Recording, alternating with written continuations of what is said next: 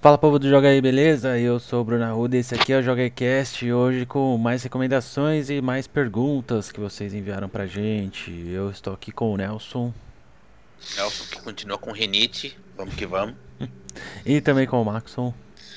Olá, é provável que eu também fique com a rinite tacada até o fim do programa, porque eu tenho rinite inveja. altruísta. Rinite altruísta. Rinite altruísta. Eu tenho o espirro altruísta. Não tem o lance do bocejo, que a pessoa boceja e, tipo, né, reação em cadeia. Eu sou com espirro. Se não é só espirrar, eu sem dúvida vou espirrar também.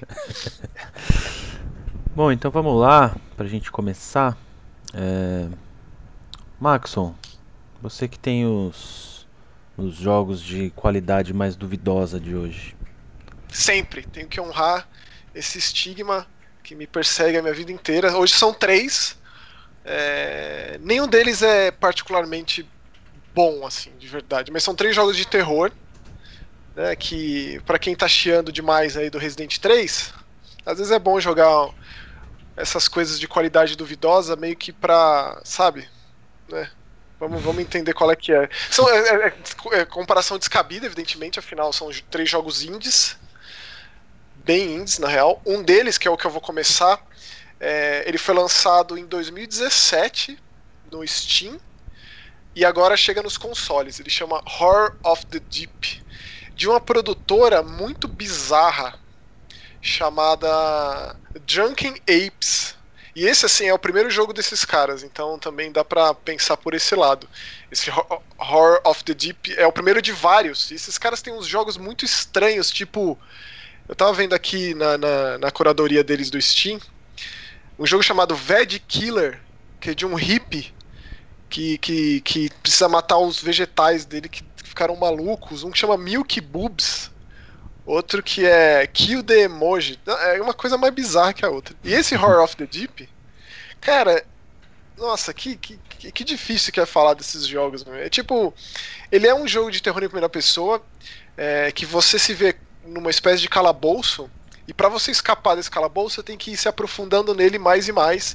E conforme você vai se aprofundando, criaturas vão te perseguindo e daquele tipo que se essas criaturas se aproximam de você demais, volta pro checkpoint. Ele é extremamente escuro, ele tem. ele nem quebra-cabeça tem, é só uma questão de você apanhar a chave que tem uma coisa meio aleatória onde as chaves estão nos labirintos e aí abrir a porta para ir adiante. É, e ele é super simples, assim, como ele conta a história, gameplay, o personagem só corre e pula no máximo. Mas eu vou dizer que eu tomei uns bons sustos com esse jogo. Ou seja, tipo, eu sou um cara muito crítico do jump scare em cinema, mas em videogame eu acho que não, assim, eu acho que eu sou meio que sei lá, para mim funciona. E como eu costumo jogar jogo de terror sempre com com headset, então eu tomei uns belos sustos com esse jogo. E quando a coisa é tosca, às vezes é, colabora com o clima, né? Então, no caso aí, a, o, o, visual das criaturas, o barulho que elas fazem é uma coisa tão esquisita que eu gostei. Então, assim, é aquilo, tipo. Tô, tô, tô, falando mal, tô falando bem, é uma recomendação, não é? Sei lá. Sei lá, deixa em aberto. Mas no Steam esse jogo custa 16 reais. E provavelmente é desses que entra em promoção assim, sempre, por 85% ou menos e coisas do tipo. Então comecei assim, bem, bem assim, bem. Enigmático. Genérico, é, bem, bem. qualidade bem baixinha. O próximo é um jogo que é, você bate o olho nele, pelo menos do ponto de vista independente do terror, ele chama atenção, porque ele tem cenários fotorreais, e é sempre aquela, aquela uma, uma, uma questão muito é, recorrente em terror independente em primeira pessoa, que no caso é o Curse of Annabelle, o jogo que eu tô falando, que não tem nada a ver com a Annabelle, que tá todo mundo acostumado, famosíssima Annabelle, é... Inclusive eu nunca esqueço, tipo... Safadeza, hein, meu? Botar no título só pra chamar atenção. Mas tem um N a menos. Ah, eu não sei ah até lá. que ponto. Pelo amor eu não de sei Deus. até que ponto isso não vai rolar processo, porque recentemente teve um jogo de terror independente chamado The Conjuring House. Por causa do The Conjuring, eles tiveram que mudar o nome. É E lógico, ficou meu. como The Dark Occult. Ô safadeza isso aí. Ah, isso é Ah, safadeza da grande, né, cara? Isso aí é Porra. Vocês acham? sem vergonha. Eu jurava que era um jogo da. Annabelle.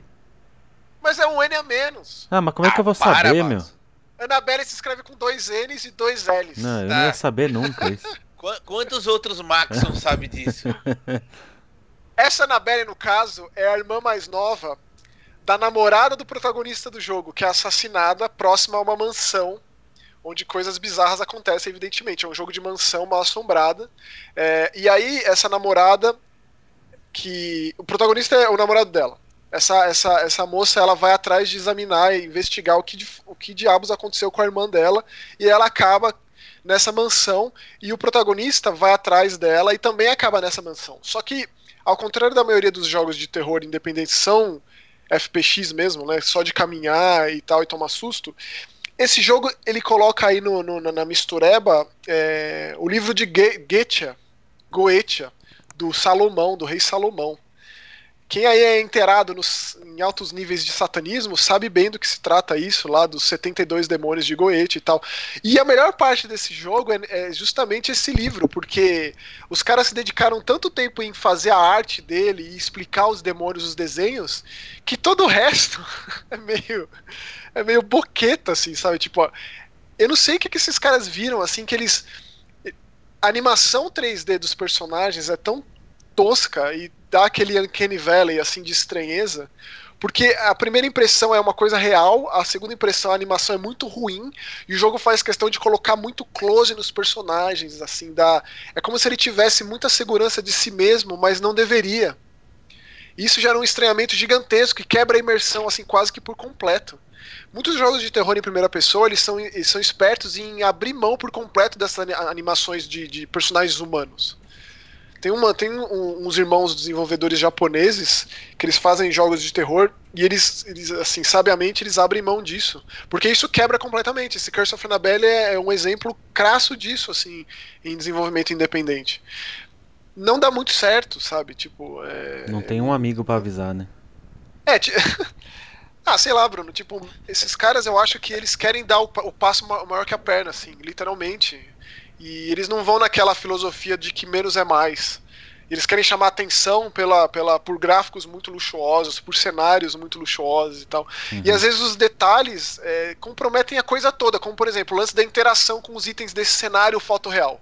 Fica um contorno no item que, cara, é tipo, não é possível que alguém achou que isso era uma boa ideia. E essa coisa, ela meio que tá através de paredes, assim, você tá caminhando e aí na outra sala você já sabe que tem alguma coisa pra você interagir, porque através da parede ficou um contorno, então falta, assim, um esmero, sabe? Um tempo ali de, de dedicação, uma galera que testa o negócio uhum. e que escreve ali, e justamente isso aí, essa amizade que fala, olha, então, eu sei que você gastou muito tempo fazendo aquela aquela toalhinha de mesa com vários detalhes e tal, mas não sei se é bem por aí o, o negócio do jogo e tal. E aí, como eu citei o lance do livro de Goethe, é, é bom dizer que esse jogo ele te coloca na criação de amuletos, ele, ele, te coloca amuletos e faz com que você crie condições para confrontar os demônios dessa casa. É, então não é necessariamente um jogo só de andar e explorar. Então tem uma, uma certa profundidade aí. Então eu diria que ele está uns passinhos acima do Horror of the Deep. Pelo menos em tentar algo diferente nessa nesse panteão de jogo de terror em primeira pessoa independente que é uma praga assim. Já foi mais. Hoje em dia não é, não é tanto quanto, por exemplo, foi em sei lá, 2015, 2016, então. E aí para fechar os jogos de terror independentes, é, esses dois aqui, tanto o, o Curse of Annabelle e esse Fear the Dark Unknown, eles por enquanto estão disponíveis só no Steam. Imagino que eventualmente eles cheguem aos consoles, né? Normalmente leva um tempo para ou fazer uma parceria com alguma desenvolvedora especializada em ports, ou então o próprio desenvolvedor que gasta um tempo ali para fazer. Mas esse Fear the Dark Unknown é um dos que eu gostei mais. E ele se encaixa naquela categoria de jogo de terror que eu tenho dito bastante aqui, que é daquela retomada dos anos 1990 do terror do PlayStation 1, PlayStation 2, que por mais que os gráficos estejam atualizados, né, com uma Unreal Engine, com uma Unity e tal, é, o gameplay é essencialmente Resident Evil antigo. O gráfico é 3D, porém a câmera é fixa no esquema é, pré-renderizado lá de trás. E esse jogo é legal porque ele tem dois protagonistas. E eu comecei a história com eles dois e são, são pontos de vistas bem, bem diferenciados da mesma condição. Então você joga com um pai e uma filha. Quando você começa jogando com um pai, ele vai atrás de, de encontrar essa, essa filha do do, do que, que aconteceu com ela, porque ela era uma, uma, uma menina que ele. É, muito cheia de vida e tal, e aí do nada ela muda radicalmente e assassina a sua é, parceira de quarto. Ela vai fazer faculdade, tá ali com a sua colega de quarto e tal, é, e ela mata essa moça. O que, que aconteceu com essa menina? Para ela fazer ter uma mudança tão drástica de comportamento, e ele vai até uma mansão, que aí tudo se liga numa mansão. Também se desenvolve uma mansão, no caso, não mal assombrada, mas tem criaturas lá e quando a gente joga com a, com a filha, ela recebe uma ligação do pai dizendo para se encontrar com ele nessa mansão, porque ela, ele precisa dar uma informação sobre o que de fato aconteceu, o que de verdade aconteceu com a mãe. Não foi, ela não morreu do jeito que ela sabe, tipo, é muito mais do que isso e tal. Então, são motivos diferentes que levam para o mesmo lugar. E é uma coisa também bem de Resident Evil, né? Dar protagonistas diferentes é, abordando a mesma história. Então esse foi o que eu gostei mais, assim, em todos os aspectos, de um gameplay mais simples, ele é em terceira pessoa, que já aí eu já gosto imediatamente mais do que quando é em primeira pessoa. É, ele tem quebra-cabeças mais elaborados, ele tem monstros mais legais, então ele é um jogo é, melhor acabado, assim. Ainda mais quando pensa que é um primeiro jogo de uma desenvolvedora, é, impressiona bastante. Mas eu também ainda acho que os caras eles foram muito ambiciosos na proposta, é, tanto do, do modelo dos personagens, do nível do gráfico e tal. Mas eu vou ficar de olho nesses caras sim, porque com certeza foi, foi o que eu gostei mais. Esse Fear the Dark Unknown ele teve uma atualização recente, é, que transformou ele na Survival Edition com várias correções de bugs e tal. Ele também é o mais carinho, ele custa 47,49. É, e de uma desenvolvedora chamada Dreamlight Games Studios. Então vou manter esses caras no radar porque eu realmente gostei desse jogo. Tenho jogado ele, ele nesses últimos tempos. Então é o que desses três, para quem é muito fanático por jogo de terror, é com, com certeza é o que eu recomendaria mais. Pronto, fechei a minha terror da semana aí. Boa. É, antes da gente fechar aqui nossa sessão de recomendações, Nelson, você queria falar de um jogo que ainda tá para sair, certo? É, eu achei bem interessante verdade, também. É, pois é. é não gosto muito de, de indicar coisas que não tenham sido lançadas, porque obviamente você pode quebrar a cara, né? Mas eu sugeriria que a, a galera que curte jogo de, de corrida fique atento a um indie chamado The Art Rally. Art of Rally. Art of Rally, exatamente. Ele essencialmente é um. Ele usa aquela visão bem de cima da pista, assim, meio rock and roll racing para um jogo de rally que é focado na física mesmo. Então, embora a, o visual dele seja meio cartunesco, assim, bem é, indo no, no, oposto do realismo, mas a, o controle do carro ele é bem lembra muito um Dirt, por exemplo, só que totalmente estilizado. Então, e a, os, os os circuitos, né, as pistas em que acontecem são de fato é, de verdade. Por exemplo, na demo é uma pista na Finlândia. Então, e assim, a demo, óbvio, só baixar, tá no, no Steam é, e, e, testar para ver se, se você curte o estilo. Eu, pelo menos na demo, achei bem interessante, bem promissor, bem difícil, incrivelmente. Embora ele tenha, ele tenha vários tipos de ajustes para tentar tornar a experiência mais prazerosa para quem não quer muito excesso de realismo, excesso de dificuldade. Mas para quem procura excesso de, de, de, realismo, o jogo oferece. Então, assim, é, ele é bem exigente. Muito, muito promissor, assim, de verdade. Jogo de rally normalmente é difícil, né? É, os, os anteriores, os Colin McRae da vida, eles eram mais amistosos, viu, Maxon? Eles começaram a ficar muito difíceis de, de um tempo para cá. Os Dirt são muito difíceis. Eu lembro que eu jogava Sega Rally no Dreamcast, gostava. É, o Sega Rally é o ápice da, do, do arcade, né? É. E o, o Colin McRae era um, um, pé em cada barco, assim, ele tinha o lance da física muito real, do carro destruir e tal, mas a, o controle era bem mais amistoso. E aí o Dirt foi pro lado completamente realista. Muito bom, muito bom. Antes de encerrar então aqui, para ir para as perguntas, eu tenho duas recomendações. São bem recomendações, mas duas dicas, dois pedidos. É, primeiro, eu baixei de curiosidade aqui aquele modo Warzone do Call of Duty. É, ele é gratuito para jogar, né? Tem saiu a temporada 3 agora. Para quem nunca viu, nunca ouviu falar, ele saiu junto com o Modern Warfare, com a remasterização, né? E ele é como se fosse o PUBG ou Fortnite do Call of Duty. Já está com 50 milhões de jogadores, um absurdo gigantesco. É... E eu baixei para testar aqui no PC, então se alguém aí é, joga no PC, dá um toque, vamos jogar junto, pra... porque esses jogos assim são difíceis de literalmente cair de paraquedas, né? Então, se tiver uma equipe ali, dá para jogar com quatro pessoas. Então, se tiver uma equipe ali para colaborar, então caso alguém esteja jogando e ouvindo aqui o podcast, dá um toque que a gente joga junto aí.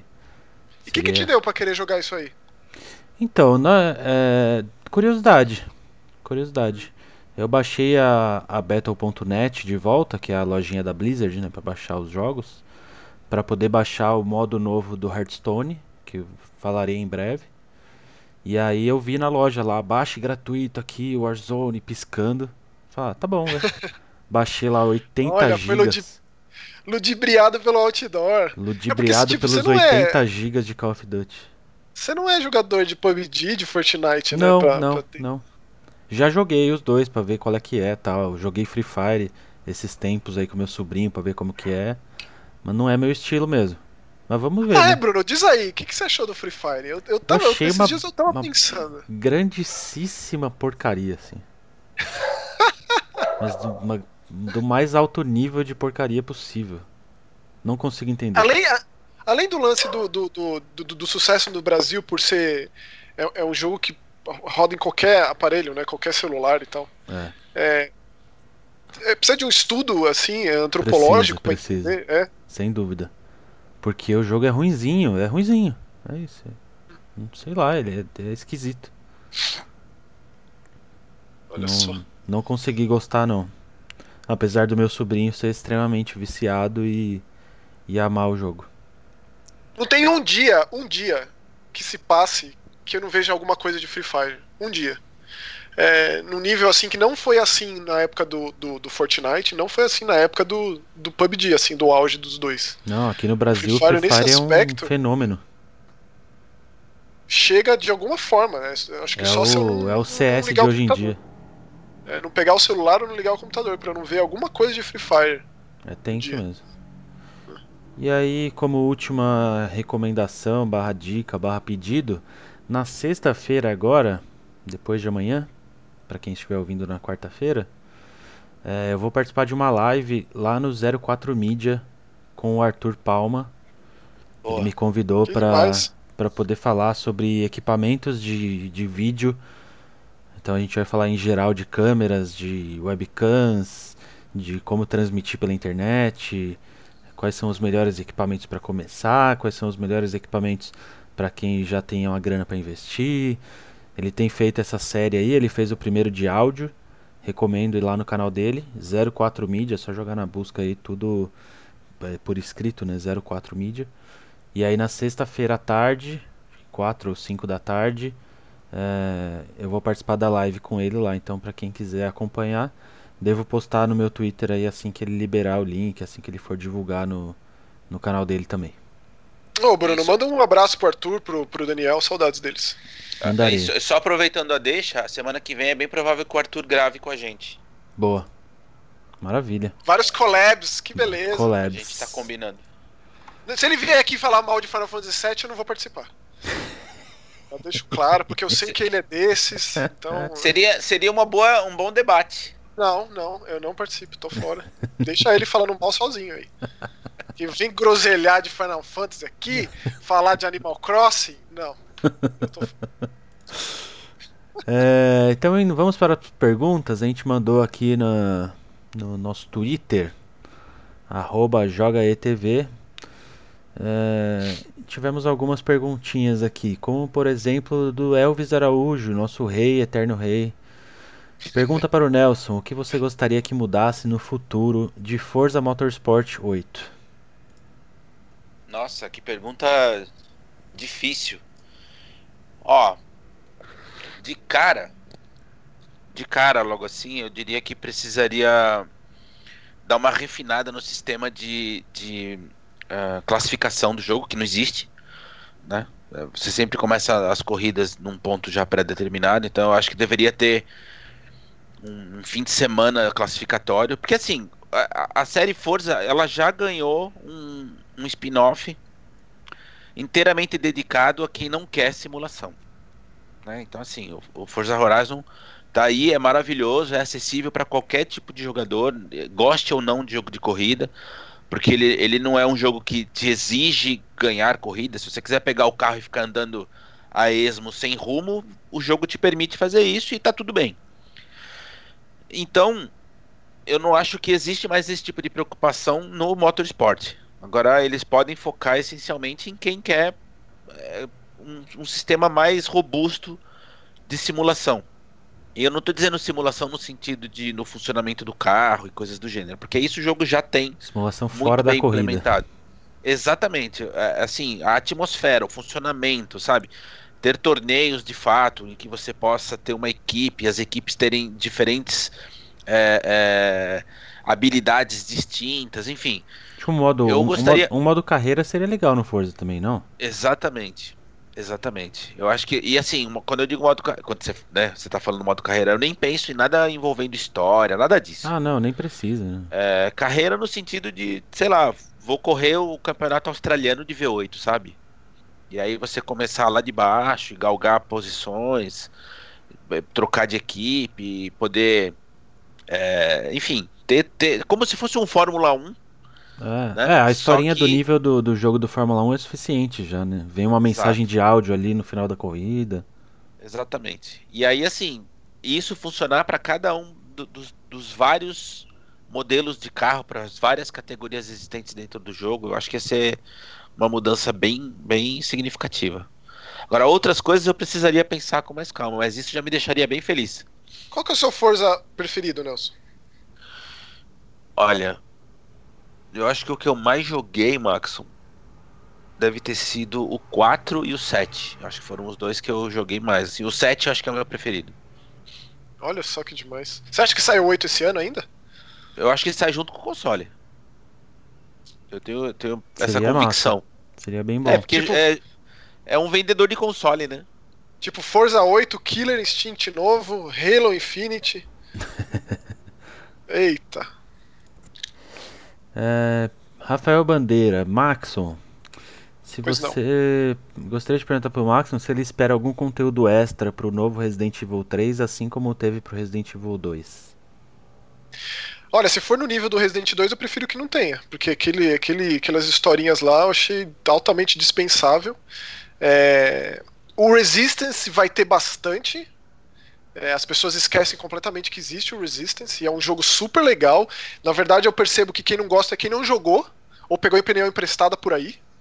Dedica um tempinho no Resistance, que é um jogo maravilhoso. Eu tô com quase 30 horas de Resistance e não pretendo parar de jogar. Inclusive, acho que amanhã, ou até essa semana, vai sair a Jill é, gratuitamente como uma sobrevivente. É, o diretor do jogo da, da New Bards Entertainment, é, esqueci o nome dele, mas eu acompanho ele no Twitter, ou a própria New Bards, ou a própria Capcom Unity, né? Eles compartilham o roadmap, que é uma coisa bem comum em jogo online. É, vai ter mais conteúdo nos próximos meses. É, vilões, mapas, então, tipo, já até escrevi lá no Twitter que imagine que fantástico ser o Wesker de vilão, o mapa Mansão Spencer com a arma biológica, o Tyrant T002, que é o Tyrant do, do Wesker, né? É, então eu tô muito feliz com o conteúdo já anunciado do Resistance. A Jill e o que a gente vai ter no futuro.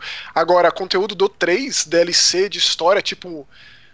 O Resident Evil não é muito famoso por ter DLCs significativos, né? O 5 teve. O 5 teve um Lost in Nightmares ali que quem não jogou perdeu informação muito valiosa da franquia. Todo o lance das crianças Wesker as pessoas ficaram sem entender. Eu lembro perfeitamente na época do Revelations 2 o tanto de gente que veio conversar comigo sobre, mas que diabo é essa que tem outra Wesker? O que, que é essa Alex Wesker? O que, que é isso?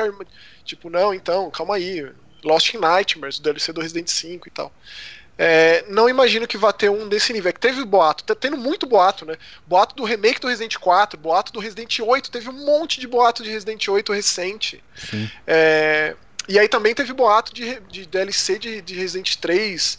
Ah, que vai ter conteúdo expandido. Ah, que tudo que fez falta do jogo original que não tem nesse jogo. Aliás, eu queria, eu queria aproveitar o, a levantada de bola do Max aí para poder comentar. Essa semana rolaram esses esses rumores aí sobre Resident 4 remake e tal.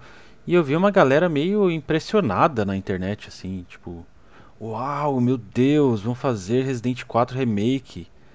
Mas de, de onde vem essa surpresa? Não, tô, não consegui entender. É que assim, Bruno. Porque é, assim que entre o fizer Resi- o Resident 4 remake, vão fazer o 5 remake, vão fazer o 6 Bruno, remake. Bruno, Bruno, Bruno, Bruno, é que Resident tem muitas ramificações aí, não é só o numerado, entendeu? Não, eu sei, eu É. entendi que é o lance do Code Verônica, e o pessoal quer. Sim. Mas vai ter também. Eu não É, eu, acho que honestamente, o Code eu não- Verônica, Eu não consigo entender essa. Esse espanto. Mas enfim. Os- eu, acho que se tiver o Tem- do tem 4, se notícia. o 4 for o próximo, o remake, eu acho que não vai ter do Code Verônica não.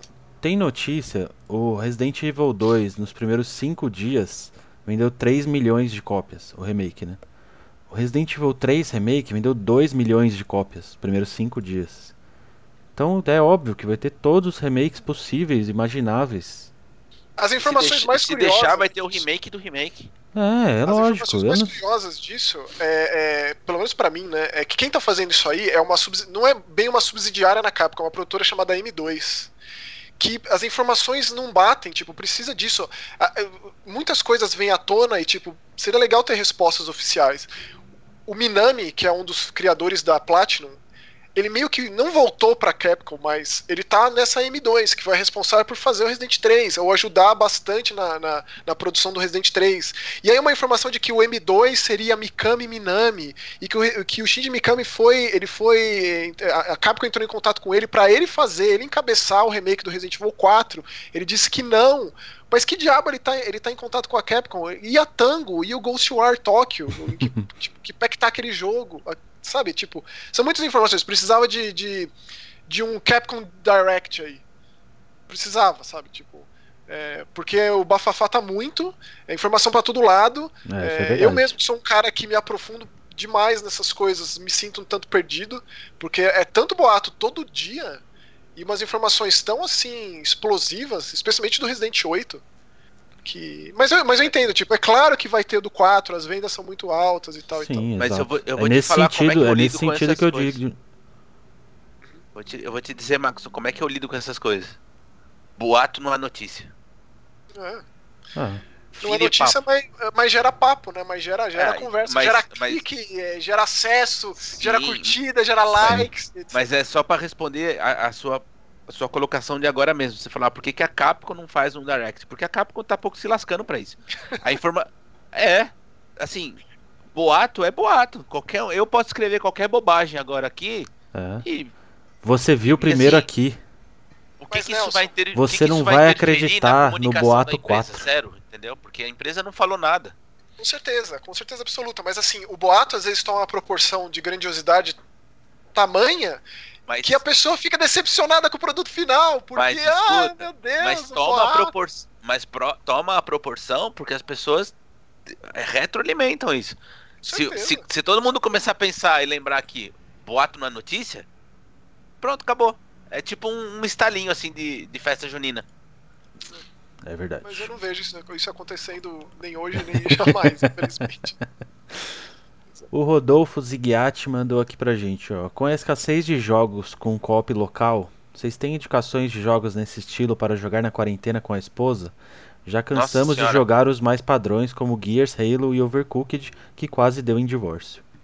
Ó, eu fiz, eu tava escrevendo aqui, vocês devem ter reparado, porque eu tinha visto a pergunta dele, aí eu fui fazer uma listinha muito breve. E assim, não, não tem escassez, viu, Rodolfo? Na moral.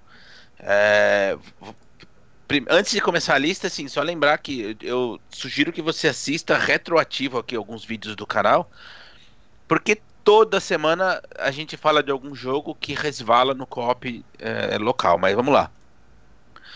É, depois a gente coloca a lista aqui no, na descrição do vídeo, porque é um monte de nome. Então tem, tem o Nine Parchman, que a propósito a gente deveria retomar para Muito acabar. bom, verdade.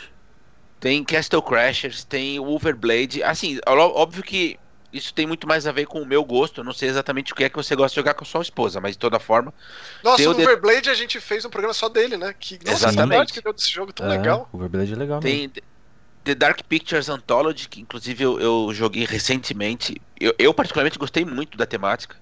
O Trine 4, que eu também joguei, viu, Max? Terminei. É demais, né? Eu acho que é o melhor Trine. É o melhor Trine. Nossa, é uma delícia de jogar. Fiz 1000G. Rapaz. Tem Guacamole 2, tem Fighter Rage, que a propósito é muito legal esse jogo. Infelizmente é, é um daqueles que, que a galera nem sabe da existência.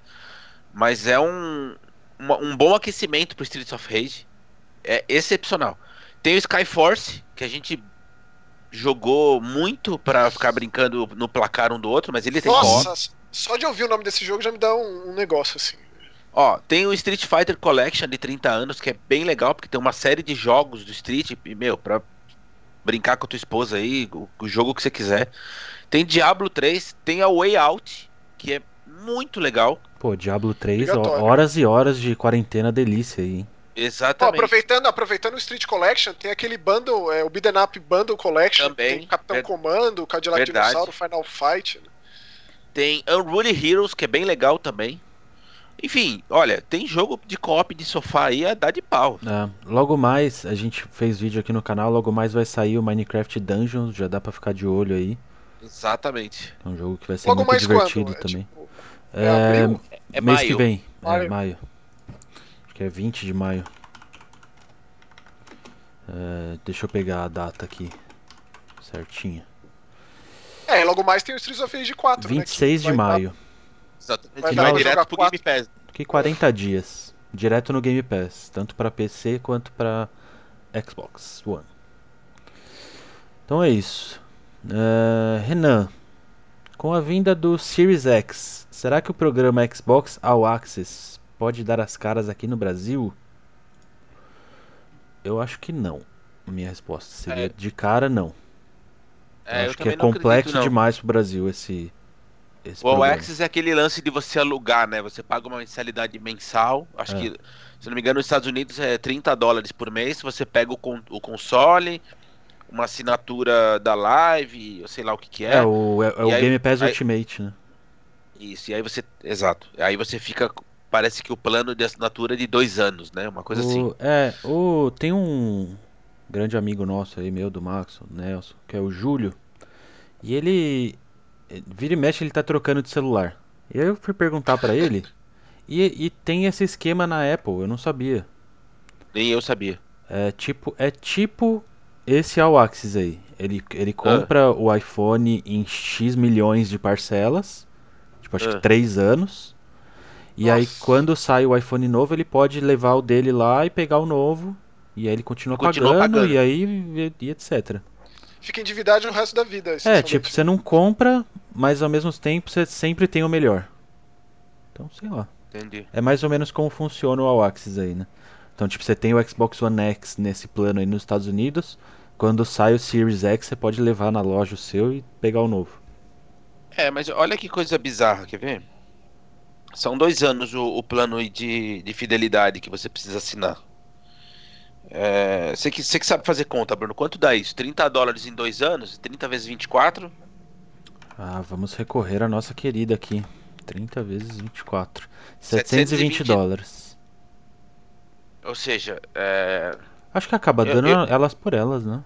exatamente. É, na verdade é um sistema de parcelamento mesmo, que não é muito comum nos Estados Unidos, né? É, exatamente. É. Essa é, é que isso, é, essa é a maior diferença do mercado americano pro mercado brasileiro, né? Aqui é muito comum a gente ver coisas parceladas em 12, 24 vezes. É, eu Nos compro um Estados jogo de Steam de 15 reais em três vezes. Então, nos Estados Unidos não existe isso, é tudo à vista. O pessoal lá não tem esse essa cultura. Então, é, talvez o, o Xbox All Access seja para suprir esse, essa vontade aí, sei lá. Eu nem, para falar a verdade, assim, eu nem fui atrás para ver se é um sucesso, como que foi bem recebido e tal. É, eu, não, eu nunca Mas- vi dados sobre isso também. Mas a gente pode- honesto. É, a gente pode comentar nas próximas aí, sei lá, o próprio Phil Spencer comenta pouco sobre isso, então eu acabei até esquecendo que ele existia, pra ser bem É, eu honesto. também. Fiquei até surpreso da pergunta. Mas a gente pode dar uma pesquisada aí, a gente comenta nos próximos, Renan, pode deixar. Pergunta do Vega. Queria ver vocês comentando sobre o game Grounded e o gameplay que foi mostrado. O Grounded, pra quem não lembra, é aquele jogo da Obsidian que É querido é o- encolher as crianças The Game. Isso, querido encolher as crianças, que é aquele jogo co-op, né? Que você vai. Uhum. Parece ser de sobrevivência, né? Você vai ter que escapar do jardim aí. É, criar Se- a sua base, É, pegar, segundo criar segundo sua a arma. descrição, que é uma frase já o, o suficiente para me fazer querer pegar distância do jogo, no site oficial tá: explore, construa e sobreviva juntos em um jogo de primeira pessoa, multijogador, aventura e sobrevivência. Tipo, é tudo que eu não quero, mas tudo bem. A, a- a maneira de jogo é muito- compensar tudo isso é ter uma DLC do Rick Moranis aí. É, sem dúvida. se esse jogo fizesse um resgate, Imagina o Rick grande Rick Moranis, é- Moranis. é- ele gigante, no, no pendurado no jardim, assim, tipo Godzilla. caindo gota, gota de água. você sabe que recentemente foi anunciado um outro jogo que é tipo isso? Ela chama The Little Man. Só que parece ser tão mais legal que esse. Eu- deixa eu. E daí o Vega comentou aqui sobre o gameplay que saiu, pra ser bem honesto também, eu não vi, mas podemos assistir e comentar no próximo episódio.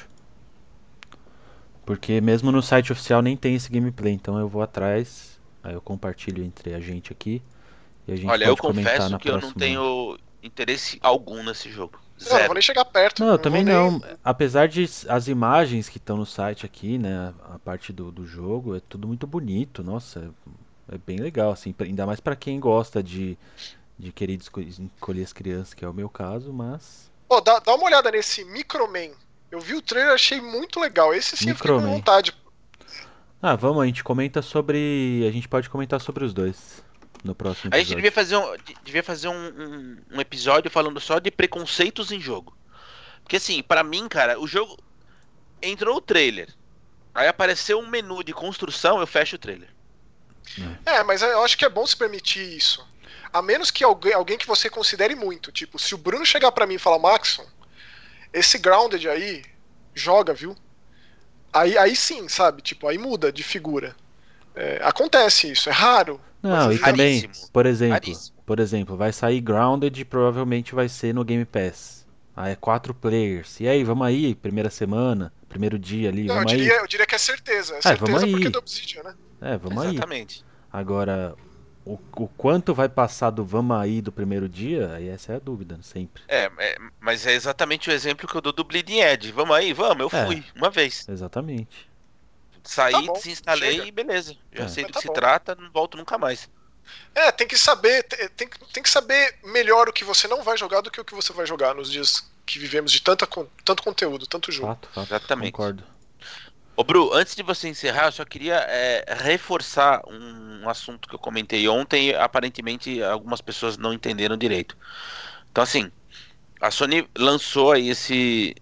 é, um projeto, né, enfim, para distribuir dois jogos gratuitos essa semana. Então, só para deixar claro, o, é, Journey e The Nathan Drake Collection, que são os, três primeiros Uncharted de graça, para todas as pessoas. Não é Sim. necessário ser assinante Plus.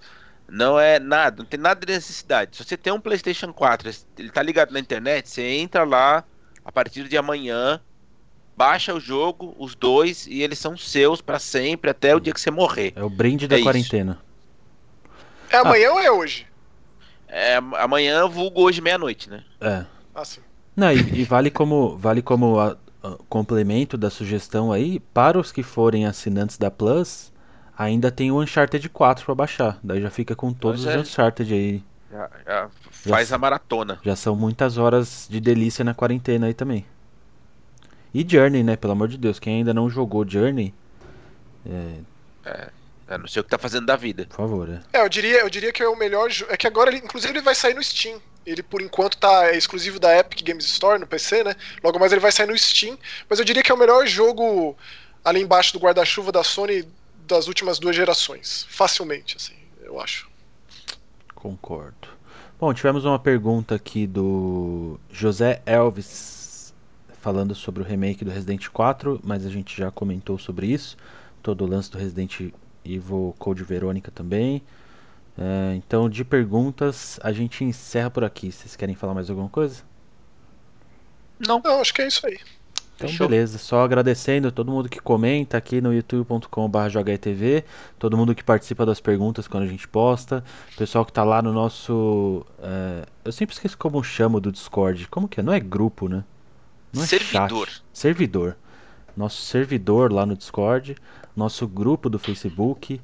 É... quem segue a gente no Instagram, quem sempre está interagindo com a gente no Twitter. Então, muito obrigado. Obrigado também para a Nvidia Brasil uh, que apoia aqui o Joga E.